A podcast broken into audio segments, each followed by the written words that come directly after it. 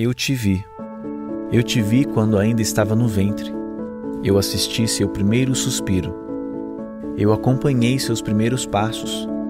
Eu ouvi suas primeiras palavras. Eu te vi. Eu te vi crescer, andar, correr.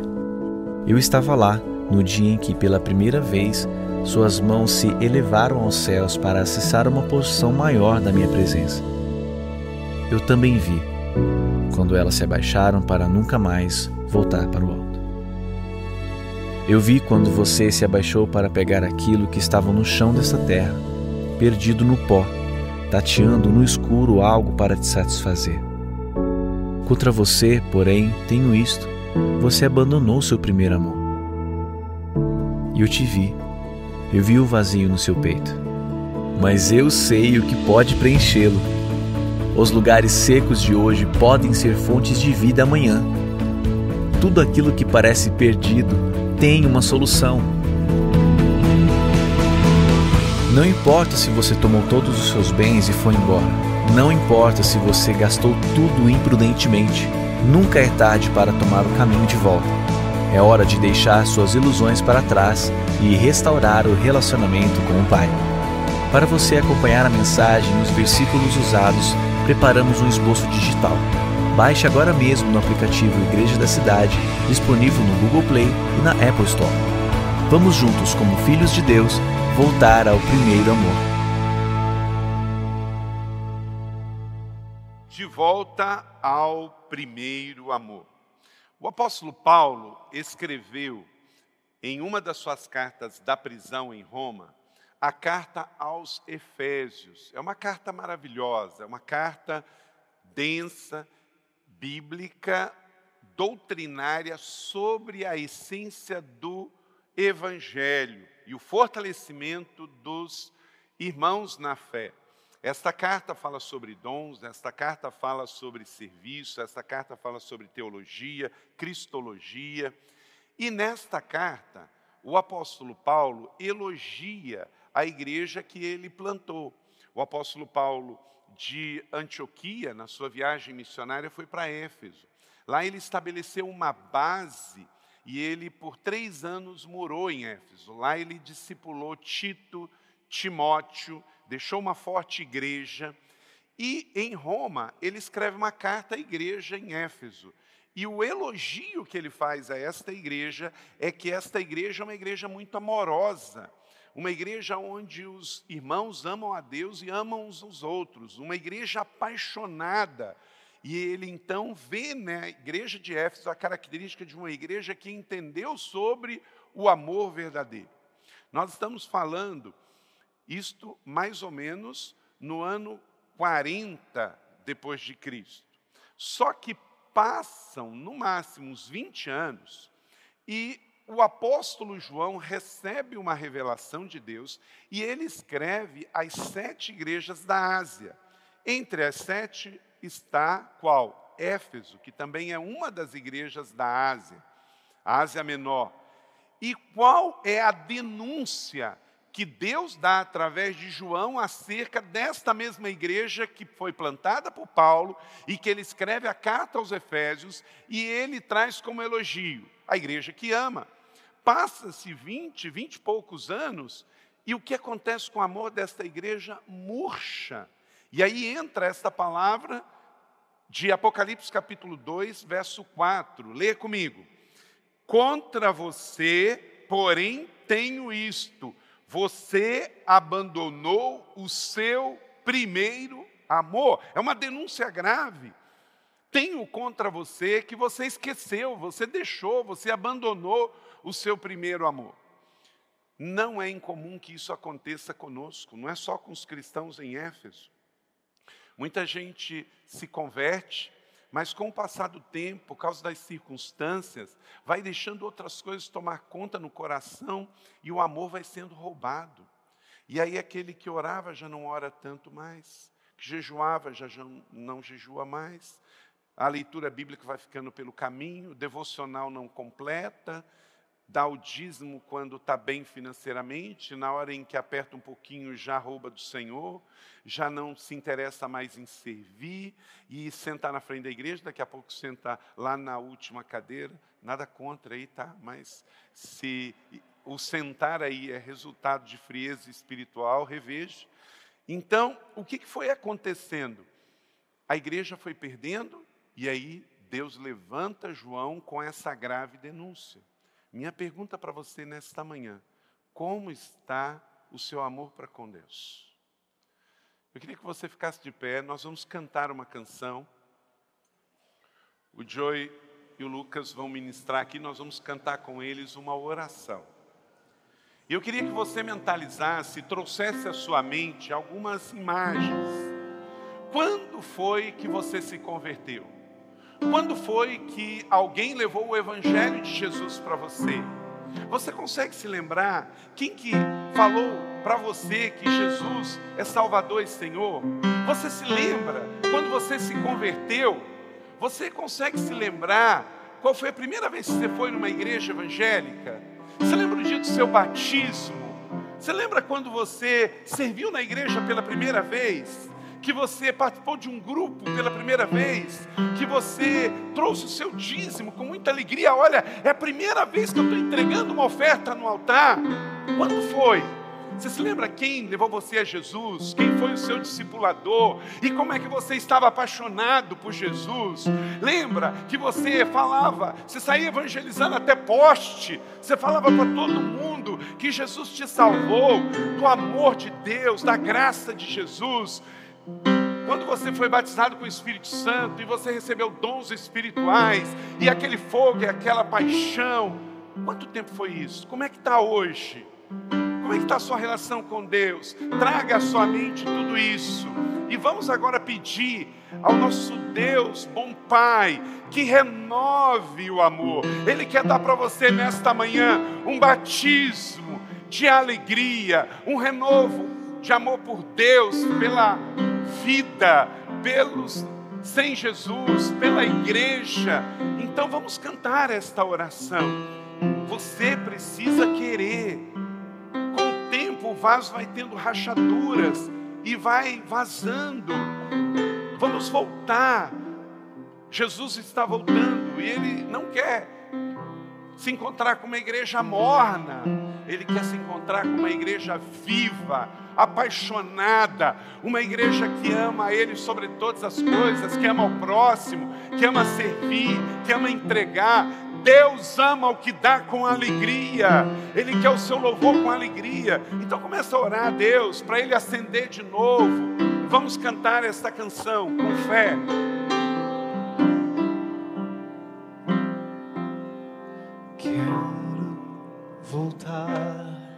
Ao início de tudo, encontrar-me contigo, Senhor.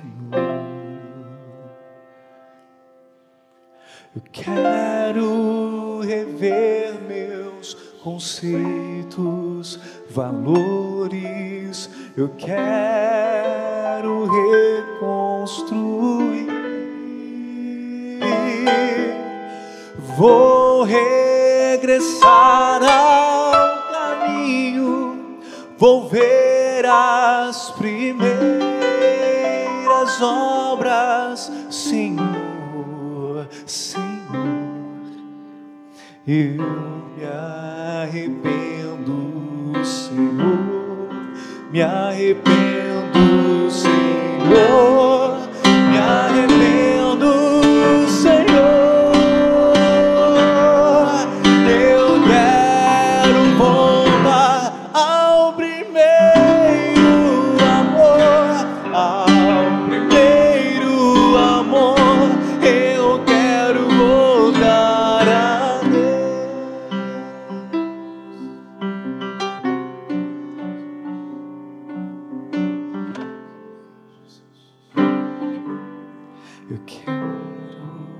full time.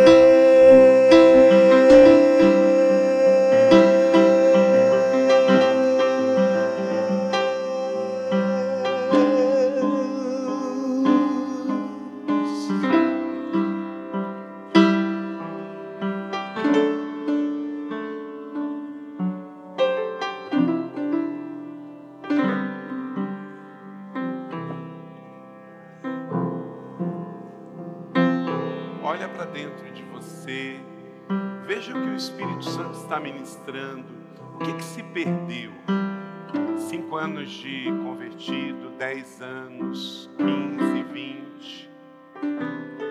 O que, que ficou pelo caminho?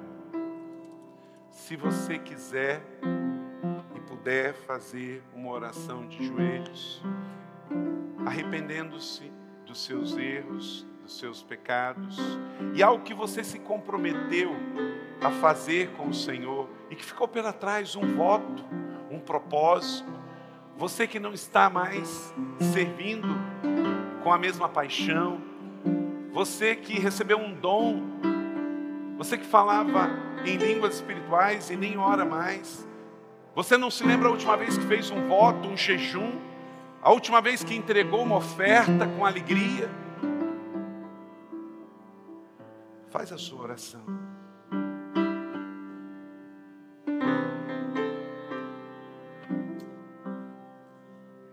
Paizinho, de joelhos é melhor. Porque a gente só se joelha perante o Senhor. E aqui está a tua noiva nesta manhã, para em uma só voz dizer: queremos voltar ao primeiro amor. Perdoe a minha falta, o meu erro, o meu pecado, às vezes que negligenciei tua presença por coisas a fazer. Perdão.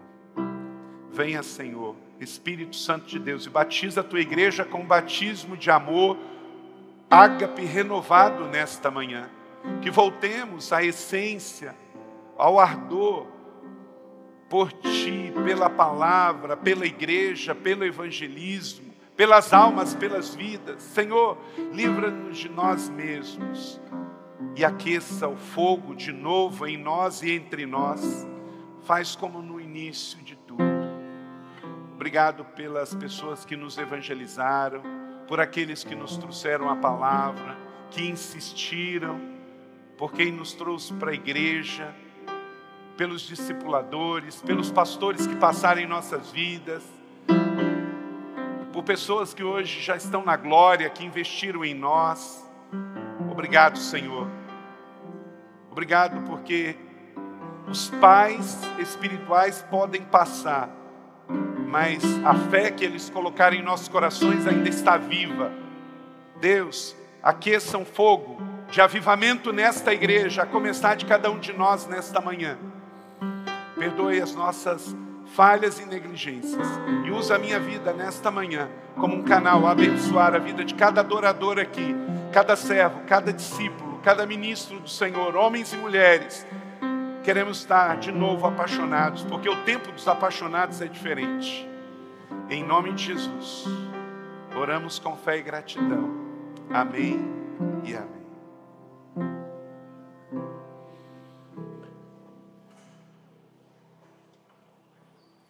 De volta ao primeiro amor.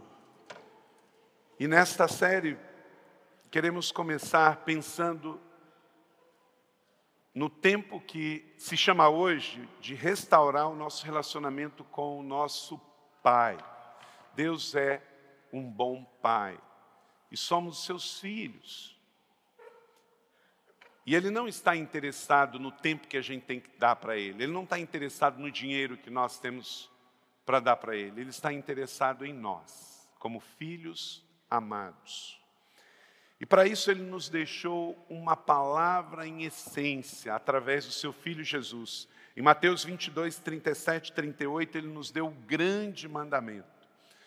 Leia comigo. Respondeu Jesus: essa é a chave, é a chave de voltar ao primeiro amor. Ame o Senhor, o seu Deus, de todo o seu coração, de toda a sua alma, de todo o seu entendimento. E este é o primeiro e maior mandamento. Depois vem o segundo maior, que é amar o próximo. E com os dois, cumprimos os outros oito da lei de Moisés, os dez mandamentos. Mas amar a Deus é o grande e maior mandamento.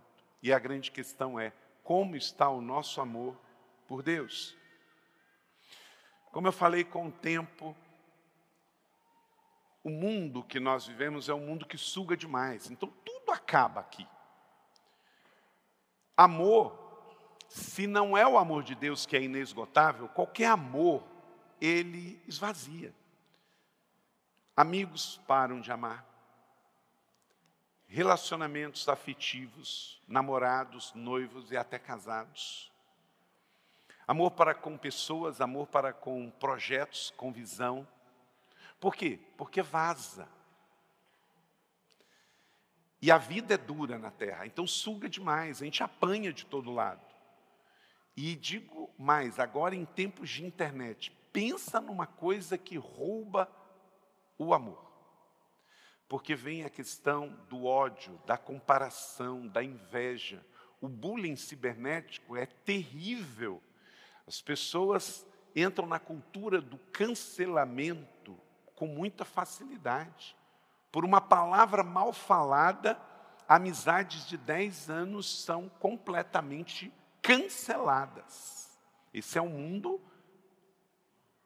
líquido que a gente vive. Então, se somos humanos, precisamos ter sempre o reabastecimento, porque o tempo todo vamos ter situações que vão drenar esse amor. E aí aquela paixão vai se esvaindo por causa de outras pessoas, por causa de situações e circunstâncias.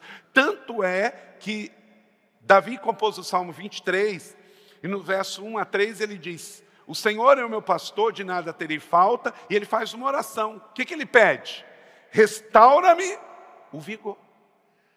Porque o vigor é drenado.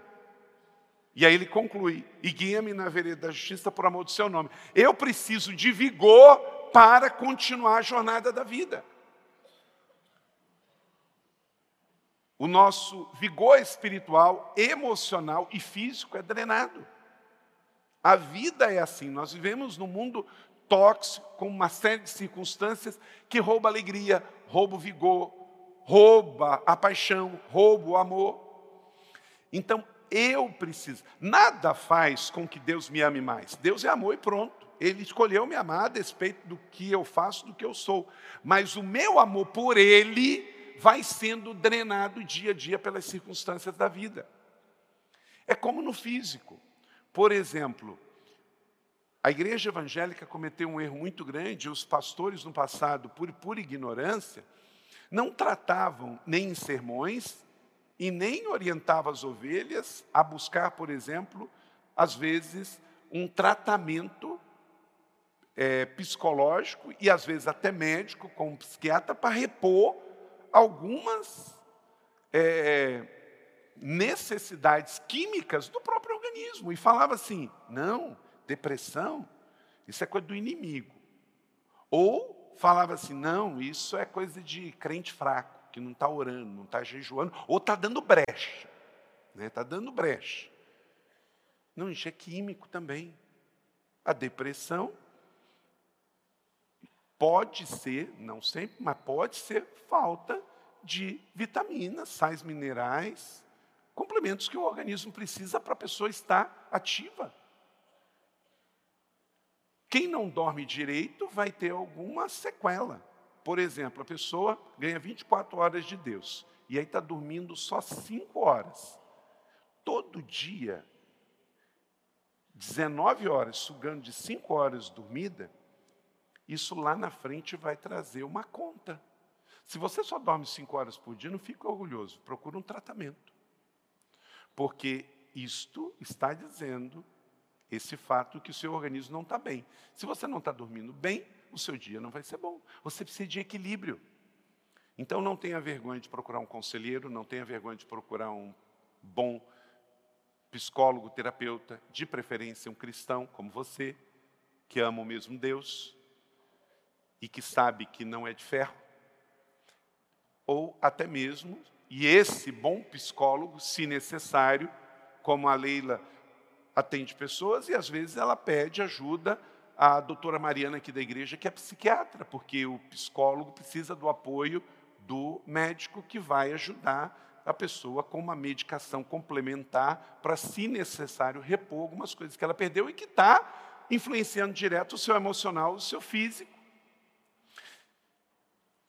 Então a grande questão é o seguinte: se o nosso corpo se desgasta, se o nosso físico se desgasta, o nosso espiritual também. E é necessário você estar diariamente investindo na sua vida espiritual, andando com as pessoas que ajudam a encher o seu tanque, ajudam a cobrar de você para que você tenha o seu vigor restaurado e você corra a sua corrida, você cumpra o seu chamado e termine bem a sua carreira. Então, o desgaste é natural, mas existe saída sim. Tem como você ter reposição, da mesma maneira que você pode ter reposição para a sua química biológica do seu corpo físico, também ter reposição para a sua vida espiritual, para que você não venha ficar pelo caminho ou se afastar. Hoje nós estamos vendo uma epidemia de crente que se afastaram da igreja. Quando você está desnutrido espiritualmente, quando você está chateado, ressentido, qualquer motivo é motivo para acabar se afastando. A relação com Deus precisa ser revista. João capítulo 1, verso 12, diz bem claro que fomos adotados. Você não é um crente só, você não é um religioso. Esse texto diz o que você é, a sua identidade. Para que você tenha o seu primeiro amor de volta, você tem que se lembrar quem Deus é e quem você é. E Deus é o seu bom pai e você é um filho. Contudo, aos que receberam, que creram no seu nome, o que, que ele deu? O direito de se tornar filho de Deus. A gente não torna filho de Deus porque a gente passa a frequentar uma igreja evangélica, porque a gente levanta a mão no apelo, porque a gente desce as águas do batismo. Não, a gente passa a ser filho quando a gente reconhece que é pecador, aceita Jesus como Senhor e Salvador, é isso que está dizendo aqui. Não diz sobre frequentar a igreja, sobre ser batizado em águas, diz sobre a todos quantos se arrependeram e creram. Diga comigo, arrependimento e fé. O que, é que você precisa para se tornar filho? Arrependimento e fé. Consequentemente, quem se arrepende, quem tem fé, quer fazer o que Jesus fez. Jesus fez isso. Jesus foi batizado por João. Então, se Jesus, que não tinha pecado, foi batizado, quanto mais eu e você, queremos fazer o que o nosso mestre fez. Jesus estabeleceu a igreja, então nós queremos ser parte da igreja. Cristo sim, igreja sim, mas não por causa da salvação, a salvação é um ato, fruto do meu arrependimento pessoal dos pecados originais e fruto da minha fé em Deus como meu Pai. E aí eu me torno filho. E um bom filho quer pertencer à casa do pai, quer fazer o que o pai manda, para que ele possa crescer. O fato de eu vir ao culto nesta manhã não faz Deus mais Deus, mas eu saio daqui melhor do que eu entrei. O fato de ter adorado nesta manhã com a irmã Ingrid, com o irmão Joey, com o irmão Anacleto, não fez Deus melhor. Deus é Deus, mas eu me tornei uma pessoa melhor, porque o Filho de Deus quer adorar ao seu Deus Pai, quer entregar a Ele a sua adoração. Então não é sobre Deus, é sobre o que eu estou buscando de Deus. Deus não precisa que eu venha na igreja, eu preciso vir à igreja de Deus. A família de Deus me faz bem, me ajuda, me coloca princípios, valores, limites. Então não confunda isso. Para que você tenha, de fato, a chama do primeiro amor reaquecida, você precisa reaquecer o seu relacionamento com o teu Deus Pai. E isso não é suficiente apenas por vir à igreja, por frequentar um grupo da cidade, tudo isso é meio, é método, faz parte, mas a essência é você e Deus, fruto do arrependimento e da fé, sabendo da sua identidade e da identidade dele. Deus não é um tirano que vive lá no céu, sozinho, e nem eu, um carente abandonado na terra. Eu sou filho amado de Deus e tenho um bom pai que ama e cuida de mim. Quando eu tenho a minha identidade definida, eu tenho também a plena visão de quem Deus é, as coisas ficam bem mais fáceis. Então acredite, desenvolver um relacionamento de amor com Deus é a coisa mais importante do que qualquer outro fator isolado na vida cristã. Entendeu isso? Desenvolver um relacionamento pessoal de amor com Deus é o fator mais importante na vida cristã do que qualquer outro fator.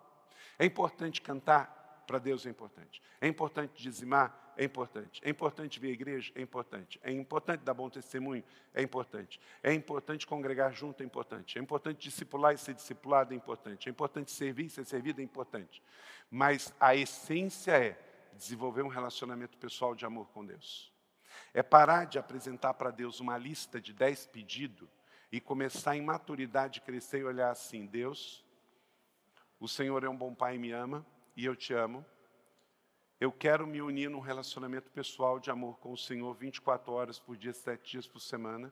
E eu peço que o Senhor revele a tua vontade para mim. E eu vou abandonar a minha vontade, eu vou renunciar para me unir à tua vontade, eu vou discernir e eu vou abrir mão daquilo que não está na tua vontade e eu vou entregar em sacrifício para que eu faça a tua vontade e não a minha. E aí eu vou me unir à tua vontade e não eu vou fazer a tua vontade. Você sabe também por que, que existe hoje, da mesma maneira que existe Muitas pessoas que perderam o primeiro amor por Deus, deixaram de amar a noiva e ficam frios na fé e perdem esta alegria da comunhão, esfriam e ficam desviados. Tem muitos irmãos e pastores até também, que às vezes, por uma questão errada sobre o que é comunidade e coletividade, tem pastor que prefere sair para botar o nome dele na frente, para sair na foto e dar a última palavra, para liderar um movimento de 30 pessoas, de 100 pessoas, mas ele dizendo que ele está liderando, do que ele ser parte de algo grande, mas ele não é o primeiro. Esse é o ponto. Hoje há uma infestação de igreja doente no Brasil, de portinha aberta, de gente que sai ressentida de igreja e alguns pastores. Gente, gente doente vai gerar gente doente. Porque a pessoa não soube se submeter em processo. Por exemplo, esta igreja aqui. Eu sou pastor desde quando a igreja tinha 600 membros, há 25 anos atrás, do que hoje, quando a igreja tem 13 mil membros em São José e 21 mil membros na rede de igrejas da cidade com 20 igrejas. A grande diferença é que 21, 25 anos atrás, quando a igreja tinha 600 membros, nós tínhamos dois pastores. Hoje, nós precisamos de muitos pastores. E não só pastores ordenados, mas essa rede de 1.280 líderes de grupos, que podem não ter o título, mas são pastores e nos ajudam a pastorear o rebanho. Ninguém faz nada grande sozinho. Se fizer sozinho, é porque não é grande. Então, nós só podemos fazer o que estamos fazendo, só podemos, é, como ontem, ministrar para 900 líderes de ministério infantil de oito estados, porque tem muita gente trabalhando e servindo, tem muitos pastores. O pastor Marcos só pôde reunir aqui ah, 40 igrejas em vários lugares do Brasil e mobilizar pelo Velos, porque ele não trabalha sozinho. Porque eu não trabalho sozinho. E porque nessa igreja não combina nada sozinho. Tudo aqui é coletivo e é superlativo. Agora, tem gente que, por, às vezes, e na nossa história, em 25 anos, vi muito acontecer, e não me surpreendo se acontece, mas eu não tenho alternativa. Eu não posso trabalhar sozinho. Não tenho alternativa. Então eu vou continuar investindo em pessoas. Eu vou continuar investindo em novos. E não tem decepção, tristeza, tragédia que vai fazer eu mudar. Porque não tem outra alternativa. Eu tenho que fazer como Jesus. Jesus pegou 12 e pegou um Judas. Então não tem jeito.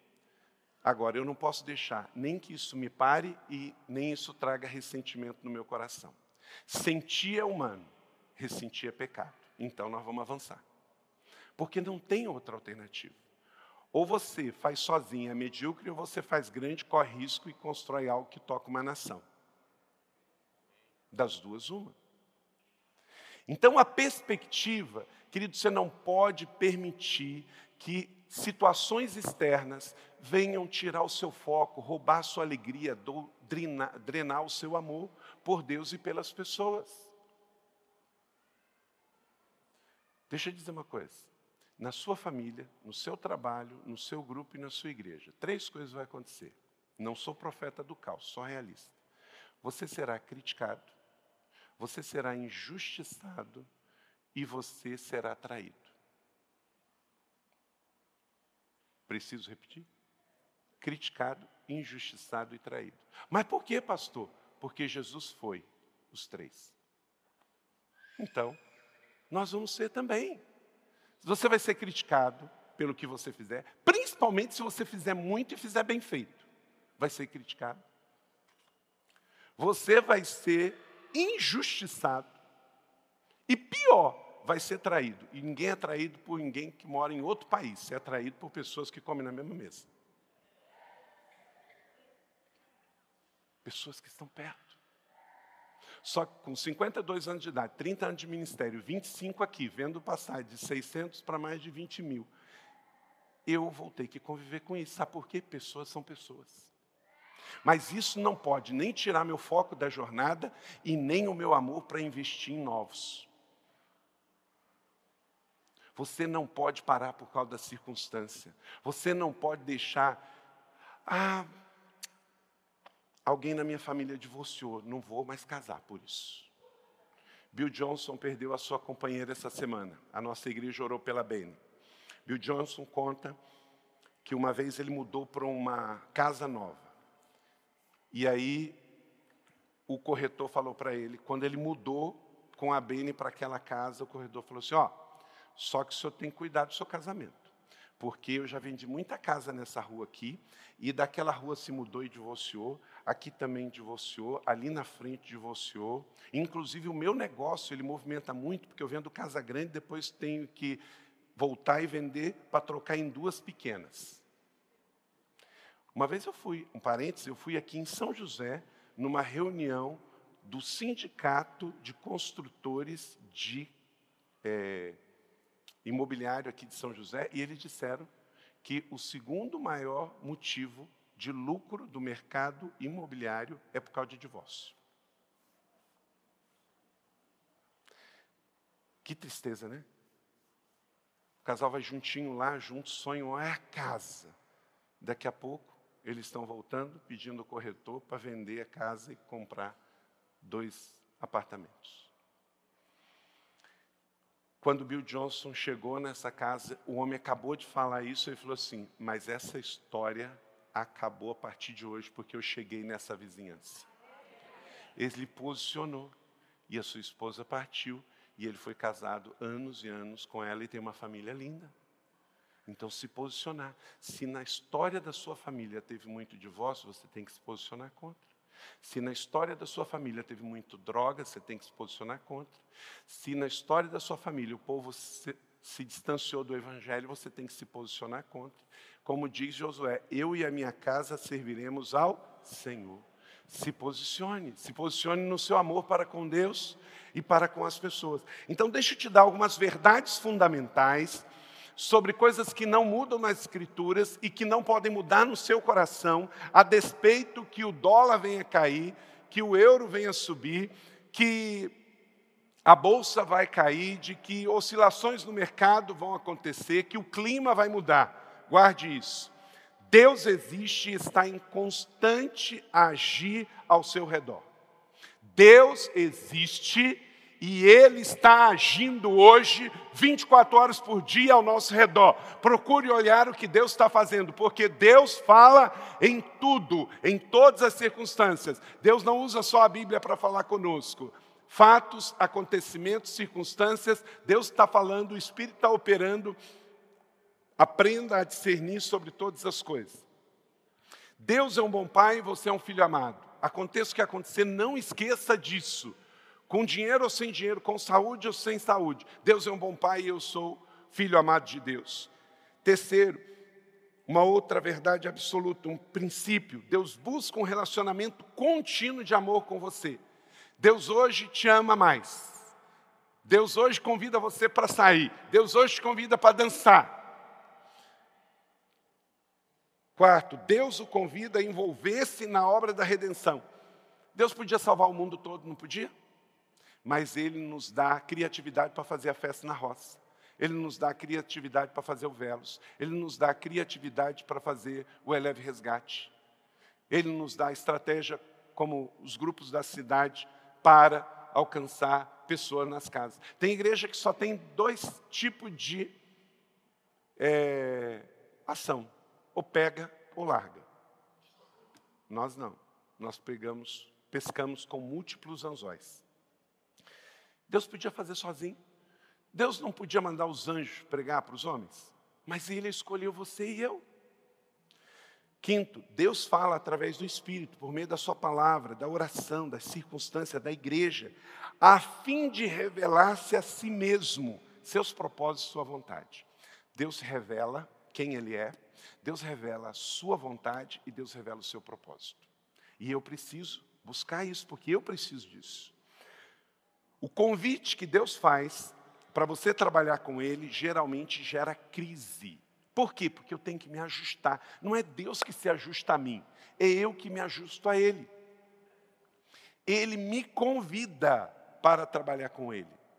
E aí eu tenho que me ajustar. É preciso fazer ajustes profundos para nos envolvermos com Deus. Sabe que hoje existe um movimento muito forte de Cristo sim, Deus sim, igreja não. Sabe por quê?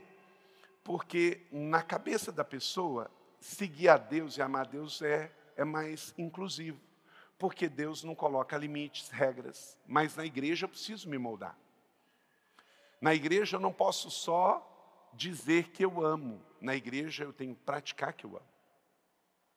Então, Hoje existe um movimento muito grande, mas cuidado, porque quem estabeleceu a igreja foi o Senhor. Não é Deus que precisa da igreja, é eu que preciso da igreja. Ele estabeleceu a igreja por amor a mim. Eu preciso de você e você precisa de mim, e nós precisamos uns dos outros. A igreja não é sobre eu, é sobre nós. Ela me dá limites, sentido, ela me dá significado, ela me dá oportunidades, ministérios, faço ajustes. Eu ouso dizer, hoje, um sermão numa igreja é o único lugar que eu ouço não o que eu quero, mas o que eu preciso.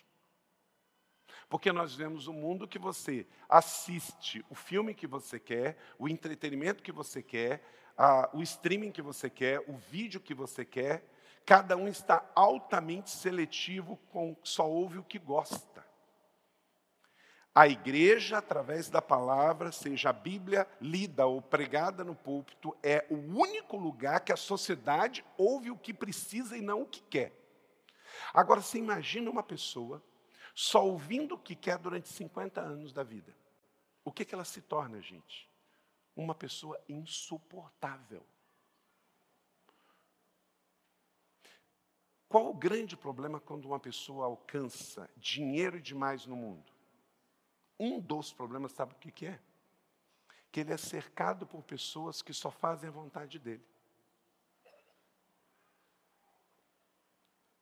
E aí, essa pessoa, além de se tornar uma pessoa arrogante, vaidosa, ela se torna uma pessoa muito vulnerável, porque ela não tem ninguém que vai dizer para ela o que ela precisa ouvir, mas só o que ela quer ouvir.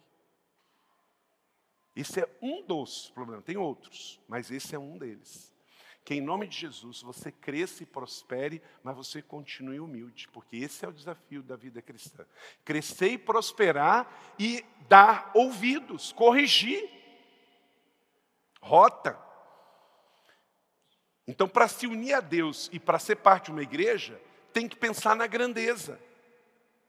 Porque do contrário, eu não quero me unir a um lugar em que eu tenho que ouvir o que eu não quero, fazer o que eu não quero. A igreja é o único lugar em que o patrão senta junto com o empregado sem nenhuma diferença. Em que você vai chegar na igreja e vai ter profissionais liberais que o seu tempo é muito precioso lá fora dando tchauzinho para você.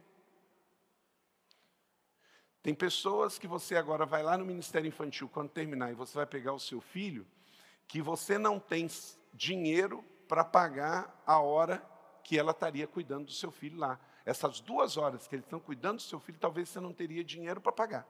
O tempo dela. Mas ela está dando para você de graça. Por quê? Porque nós somos igreja.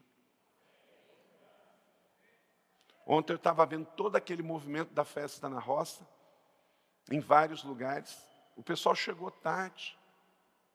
Chegou cedo e vai sair, saiu muito tarde para que hoje de manhã tivesse tudo prontinho em cada igreja para a gente poder estar tá adorando e servindo os irmãos. Eu tenho quatro filhos e os meus filhos passarem tudo quanto é ministério de louvor, de crianças. Quantas, quantas e quantas vezes eu vim para a igreja domingo, seis horas da manhã, para poder trazer eles para servir no culto que começava às oito. E com muita alegria. E às vezes alguns pais não querem trazer os seus filhos num sábado na porta da igreja adolescente. Depois não reclama se tiver que ir na porta da balada. Vale a pena o sacrifício, vale a pena o investimento pela causa que abraçamos. Então é preciso fazer ajuste, e nem todo mundo quer fazer esses ajustes. Durante sua jornada, você passa a experimentar mais de Deus e conhecê-lo à medida em que o obedece e deixa ele realizar a sua obra através de você. Olhe para cá, olha aqui. Obediência atrai revelação. Obediência atrai revelação. Quanto mais você submeter a Deus, a vontade de Deus e sua liderança, mais você vai atrair sobre a sua vida revelação de quem Deus é, dos planos dele, propósito dele sobre a sua vida. E por último, não existe nada neste mundo que vai levar Deus a te amar mais ou menos. Ele simplesmente, soberanamente, escolheu amar você. Você é alvo do amor de Deus. Agora, você não deve pegar isso e abusar desse amor. Pelo contrário, você vai fazer para agradá-lo. Quando seu pai e sua mãe estão de aniversário, ou é dia dos pais, dia das mães, o que, que você faz? Você visita, compra um presente, você abraça, você dá beijo, faz uma oração. Por quê? Você está esperando que te ame mais? Não, porque você só quer honrar. Você só quer honrar.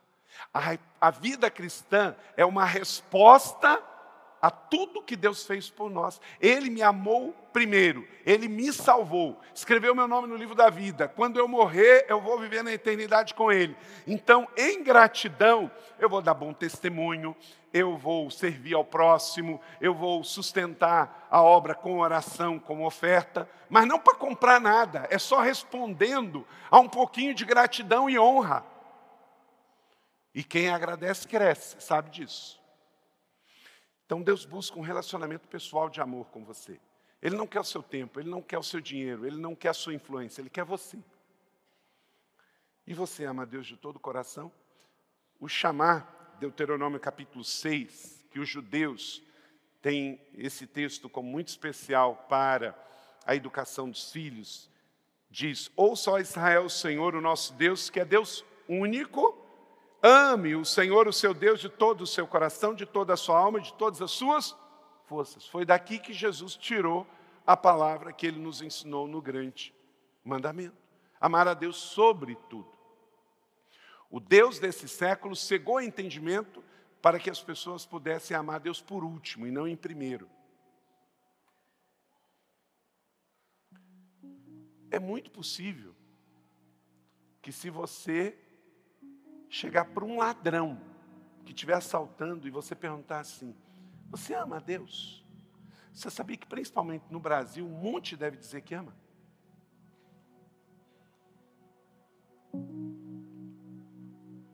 Se uma pessoa estiver entrando com uma amante no motel e atendimento do motel perguntar para o cara: Você ama Deus? Eu acho que uma boa parte vai dizer que ama.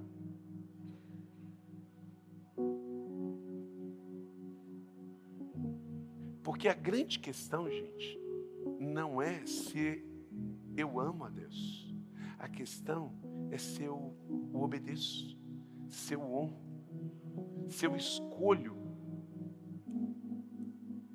a obediência. Porque amar a Deus não me traz na mente imediatamente que eu tenha que apresentar qualquer sacrifício, qualquer entrega, qualquer renúncia. Por isso, Jesus olha para Pedro, depois dele confessar o seu pecado, para restituir o seu ministério apostólico, ele diz: Pedro, tu me amas? Amo. Então, vai e das minhas ovelhas. Por quê? Porque não existe na vida cristã um amor nas nuvens. É só a internet que está nas nuvens. É só o 5G, gente. O amor de Deus não está nas nuvens. O amor de Deus está derramado em nossos corações. O amor de Deus não está no iCloud. Está dentro de você. Porque foi por amor a você que Deus escolheu. Então, queridos, vamos viver a vida cristã. Que você escolha não acumular, mas escolha entregar. Em Mateus 6, 19, 21, Jesus ensinou: não acumulem. É sobre entrega. Não fala que é errado ter dinheiro, ser próximo, ser abençoado, mas é quando você escolhe amar mais ao dinheiro do que você. Uma vez, uma irmã desta igreja, que seu marido não era convertido, chegou para mim e falou assim: Pastor, naquele tempo em que se tirava extrato bancário, hoje você faz isso online, não digital, não impresso. E ela falou assim: Pastor, meu marido, quando ele passa no banco e ele pega extrato, ele chega em casa, ele chega hipnotizado. Ele teve um encontro com uma entidade porque ele chega totalmente diferente. Ele acumula, acumula, acumula, e ele adora aquele dinheiro. É isso aqui que a Bíblia está condenando. Não é você ter dinheiro, é você idolatrar. Dinheiro é para você liderá-lo. Então, aqui eu quero passar rapidamente com você alguns princípios, se você de fato quer ter um batismo do primeiro amor e viver isso, para amar Deus Pai, ter o seu relacionamento com Ele, tudo passa pelo Filho, tudo passa por Jesus. Ou você é 100% Jesus ou não tem. Mas não é botar a faixa na cabeça 100% Jesus, não. Isso é fácil. Disse Jesus: Quem me vê, vê aquele que me enviou, porque Ele e o Pai são um só. Então, para restaurar o teu relacionamento com o Pai, entenda que você precisa voltar ao primeiro amor com o Filho. Por quê? Porque Jesus é a sua vida. Jesus não é a sua religião, Jesus não é o seu amuleto, Jesus não é o seu excesso. Jesus é o centro da sua vida. Ele não quer ser o seu brinco, o seu pó de arroz, o seu cosmético. Deuteronômio 30, 19, 20. Hoje invoco os céus e a terra como testemunha contra vocês, de que coloquei diante de vocês vida e morte, bênção e maldição. Agora escolham a vida para que vocês e seus filhos vivam também, e para que vocês amem ao Senhor, o seu Deus, ouçam a sua voz, apegue-se firmemente a Ele, declare comigo, isso é lindo demais, Deuteronômio, porque o Senhor é a sua vida. Por isso, lá em João capítulo de número 6, Jesus diz que Ele é o caminho, a verdade e a vida. Ele é a sua vida, Ele não quer o seu negócio, Ele não quer o seu talento, Ele não quer o seu dom, Ele quer você, para restaurar o seu amor com Deus Pai. Ame o Filho, ame o Filho, Ele é a sua vida. Segundo, porque o Filho resgatou a sua vida da morte, você estava condenado. Agora você tem propósito, sentido, significado. João 3,17, porque Deus enviou o seu Filho ao mundo não para condenar você, mas para que você fosse salvo por meio dele. Porque quem não crê já está condenado. Sabe o que você precisa fazer para ir para o inferno? Só nascer. Não é matar, roubar, prostituir. Você nasceu, se não se arrependeu e creu, já está condenado porque nascemos no pecado, num mundo pecaminoso, fomos concebidos em pecado. Por isso eu tenho que me arrepender e crer e receber Jesus.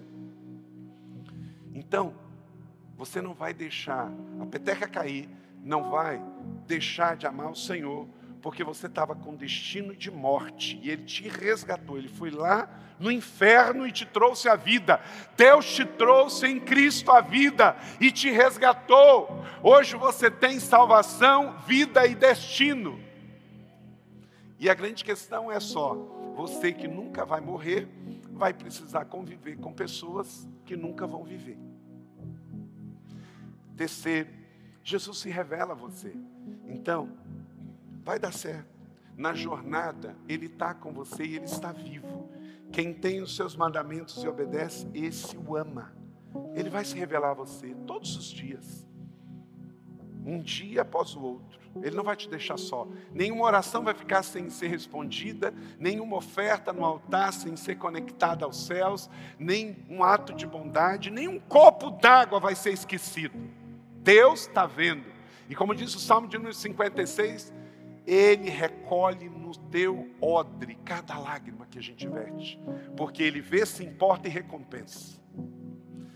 Quarto, Jesus te abençoe e te protege. Não tenha medo, o espírito do medo vai embora. Nós estamos aqui, somos todos sobreviventes. Passou a era Covid, estamos vivos aqui porque há um propósito.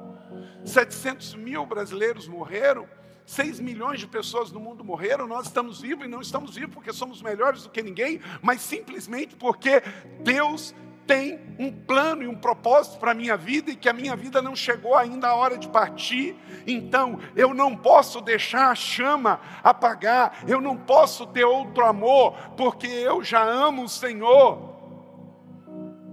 Ele te revela, ele te protege. Quem nos separará do amor de Cristo? Nada, nem espada, nem perigo, nem nudez, nem perseguição, nada poderá me separar do amor de Deus que está em Cristo Jesus. Amém, igreja? E quinto, Jesus te ensina a amar as pessoas, ele corrige a rota, sabe por quê? Porque no mundo a gente aprende a amar da maneira errada, a gente aprende a amar porque recebe retorno, porque recebe algum benefício. É um ensino errado sobre amor. O real amor está em 1 Coríntios capítulo 13. Tudo suporta. Então, no mundo aprendemos a amar da maneira errada, mas na Bíblia, na igreja, na fé, aprendemos a amar da maneira certa, o amor ágape, o amor sacrificial. Nisso conhecemos o que é amor. Jesus Cristo deu sua vida por nós e nós devemos dar a vida pelos nossos irmãos. Uma decisão intencional e prática. E por último e sexto, Jesus escolheu estar sempre presente. Então recebam renovar do amor de Deus. Volte ao primeiro amor.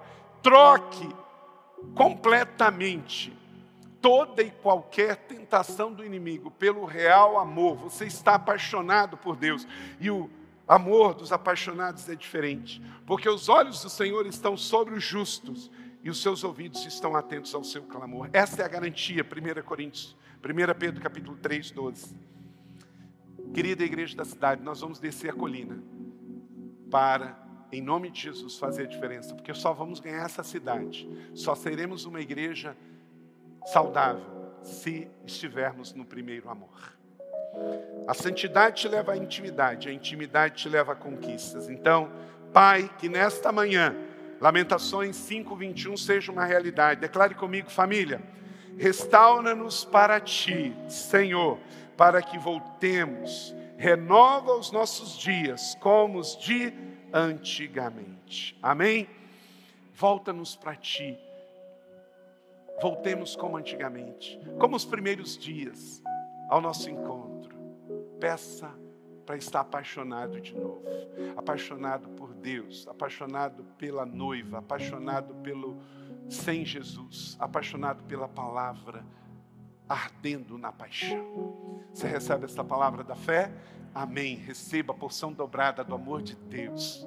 Glória a Deus, que bom que você recebeu esta palavra da fé, essa mensagem. O Espírito Santo agiu e certamente agora é hora de você poder dar uma resposta para Deus. À luz do que você recebeu nesta mensagem de fé, pregada com tanto amor, uma mensagem bíblica de Deus para o seu coração, é hora de você dar uma resposta para o Senhor. E eu quero convidar você a dar uma resposta e quero fazer três convites para você. Aí na sua tela agora aparece um QR Code e um número de WhatsApp para que você que tomou uma decisão possa então entrar em contato conosco agora. O primeiro convite é se você ouviu esta mensagem e quer tomar uma decisão de arrependimento e de receber Jesus no seu coração como Salvador e Senhor da sua vida agora. A outra decisão que você pode estar tomando agora e celebramos com você é se você quer retornar para a igreja, voltar para a fé. Talvez você se desviou dos caminhos do Senhor e da igreja, mas hoje é o tempo de voltar, é tempo de arrependimento, de mudança de vida, de voltar para a família da fé. Então, bem-vindo você que está tomando a decisão de retorno agora. Não importa quanto tempo você esteve afastado, não importa se você se afastou dessa ou de outra igreja cristã ou evangélica. Bem-vindo de volta à família da fé. E o terceiro convite que eu quero fazer para você é se você quer ser batizado. Então, se você quer ser batizado em águas, se você está em São José dos Campos ou em qualquer cidade onde temos uma igreja da cidade ou aí na sua cidade, entre em contato conosco agora pelo WhatsApp ou pelo QR Code e diga: Eu aceitei Jesus, eu quero ser batizado. Eu não tinha sido batizado em águas ainda, no batismo de imersão, que é o batismo que Jesus viveu lá no Rio Jordão, sendo batizado por João Batista, e eu quero ser batizado em águas também. Então entre em contato conosco. Amém? Então, bem-vindo à família da fé. Parabéns por tomar uma destas decisões hoje, após ouvir esta mensagem. E o nosso campus online aqui da Igreja da Cidade está aqui para servir onde você estiver. Deus seja louvado. Vamos orar juntos? Pai, eu quero te agradecer por cada um que recebeu agora a tua palavra e ela tocou no coração e eles estão dando uma resposta para o Senhor. Eu abençoo cada um dos que nos acompanharam agora nesta transmissão. Que o Senhor abençoe as suas vidas, os que tomaram a decisão de te aceitar, de voltar para a igreja ou se batizar, nós assim os recebemos e os abençoamos em nome de Jesus. Amém. Obrigado por estar conosco. Se você tem qualquer outra dúvida também, aí no chat, ou nas nossas mídias sociais ou no WhatsApp, mande para nós e nós vamos entrar em contato com você.